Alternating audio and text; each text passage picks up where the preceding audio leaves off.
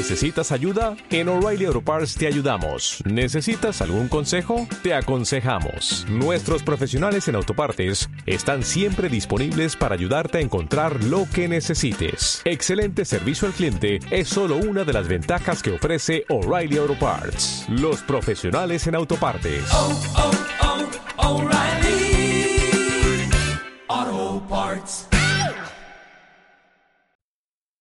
Versículo para memorizar.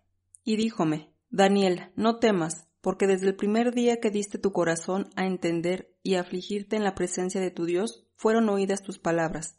A causa de tus palabras soy yo venido. Daniel capítulo 10, versículo 12. Lección 9 del 29 de febrero de 2020. Perseverando en la oración. Objetivo. Reconocer que la oración es como el aire, ya que sin éste moriríamos en minutos. Por tanto, oremos sin cesar por todos y por todo. Lectura bíblica. Daniel capítulo 2, versículos 14 al 23. Entonces Daniel habló avisada y prudentemente a Arioc, capitán de los de la guardia del rey, que había salido para matar los sabios de Babilonia. Habló y dijo Arioc, capitán del rey, ¿qué es la causa que este mandamiento se publica de parte del rey tan apresuradamente? Entonces Arioc declaró el negocio a Daniel. Y Daniel entró y pidió al rey que le diese tiempo y que él mostraría al rey la declaración. Fuese luego Daniel a su casa y declaró el negocio a Ananías, Misael y Azarías, sus compañeros, para demandar misericordias del Dios del cielo sobre este misterio y que Daniel y sus compañeros no perecieran con los otros sabios de Babilonia. Entonces el arcano fue revelado a Daniel en visión de noche, por lo cual bendijo Daniel al Dios del cielo. Y Daniel habló y dijo, Sea bendito el nombre de Dios, de siglo hasta siglo, porque suya es la sabiduría y la fortaleza. Y Él es el que muda los tiempos y las oportunidades, quita reyes y pone reyes, da la sabiduría a los sabios y la ciencia a los entendidos. Él revela lo profundo y lo escondido, conoce lo que está en tinieblas y la luz mora con Él. A ti, oh Dios de mis padres, confieso y te alabo, que me diste sabiduría y fortaleza, y ahora me enseñaste lo que te pedimos, pues nos has enseñado el negocio del Rey. Material exegético. No entiendo por qué mis oraciones no son contestadas. Es lo que muchas veces con acento enfático escuchamos. Hay varias razones por qué algunas oraciones no son contestadas. Consideremos brevemente por qué ciertas personas no reciben la respuesta de sus oraciones. El pecado en la vida es una barrera para la oración. Vuestros pecados han hecho ocultar su rostro de vosotros para no oír. Las oraciones egoístas no son respondidas, Pedís y no recibís, porque pedís mal, para gastar en vuestros deleites.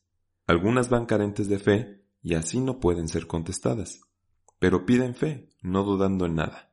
El hombre que duda en su fe no recibirá nada. Santiago capítulo 4 versículo 7. Someteos pues a Dios, resistid al diablo y de vosotros huirá. Hay aún otras razones por las que las oraciones no son garantizadas, aunque estén positivamente interesadas en la respuesta. La Biblia nos cuenta de muchos santos hombres que perseveraron en la oración y salieron victoriosos. Elías era hombre sujeto a semejantes pasiones que nosotros, y rogó con oración que no lloviese, y no llovió sobre la tierra en tres años y seis meses, y otra vez oró, y el cielo dio lluvia, y la tierra produjo su fruto. Este hombre logró todo esto, no porque fuera diferente a los demás hombres, sino porque estaba entregado a la oración, Además, era obediente y de mucha fe. Encontramos también a Daniel orando y llorando delante de Dios por tres semanas completas. Daniel capítulo 10, versículo 2. En aquellos días, yo Daniel me contristé por espacio de tres semanas. Y salió victorioso, pues encontramos que un ángel fue enviado hacia él en respuesta a su oración. Daniel capítulo 10, versículos 13 y 14. Mas el príncipe del reino de Persia se puso contra mí veintiún días, He aquí, Miguel, uno de los principales príncipes, vino para ayudarme, y yo quedé allí con los reyes de Persia. Soy pues venido para hacerte saber lo que ha de venir a tu pueblo en los postreros días, porque la visión es aún para días. En Lucas capítulo 18 versículos 1 al 8, y propúsoles también una parábola sobre que es necesario orar siempre y no desmayar, diciendo, había un juez en una ciudad, el cual ni temía a Dios ni respetaba a hombre. Había también en aquella ciudad una viuda, la cual venía a él diciendo, Hazme justicia de mi adversario. Pero él no quiso por algún tiempo, mas después de esto dijo dentro de sí, Aunque ni temo a Dios ni tengo respeto a hombre, todavía, porque esta viuda me es molesta, le haré justicia, porque al fin no venga y me muela. Y dijo el Señor, Oíd lo que dice el juez injusto. Y Dios no hará justicia a sus escogidos, que claman a Él día y noche, aunque sea longánime acerca de ellos. Os digo que los defenderá presto. Empero cuando el Hijo del Hombre viniere, ¿hallará fe en la tierra?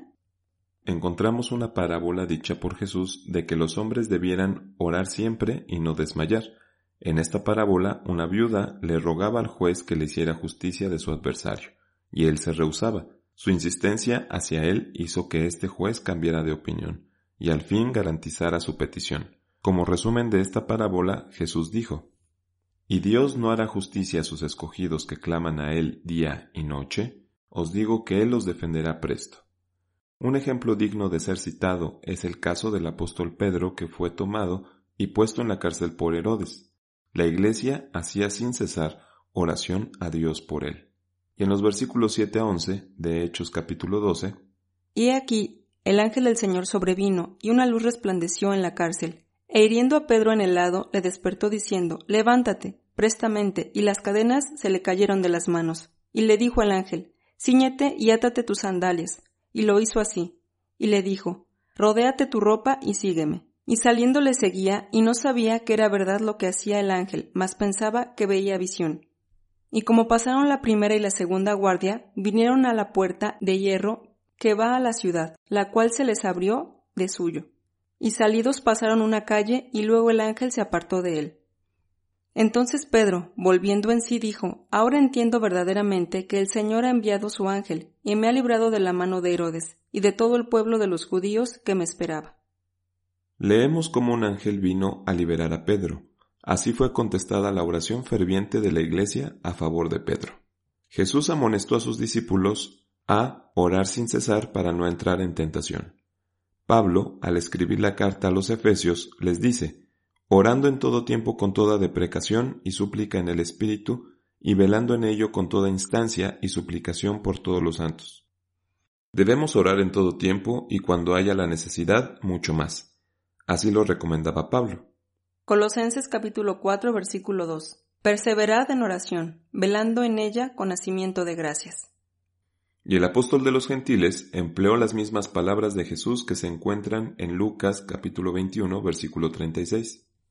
Velad pues, orando en todo tiempo, que seáis tenidos por dignos de evitar todas estas cosas que han de venir, y de estar en pie delante del Hijo del Hombre.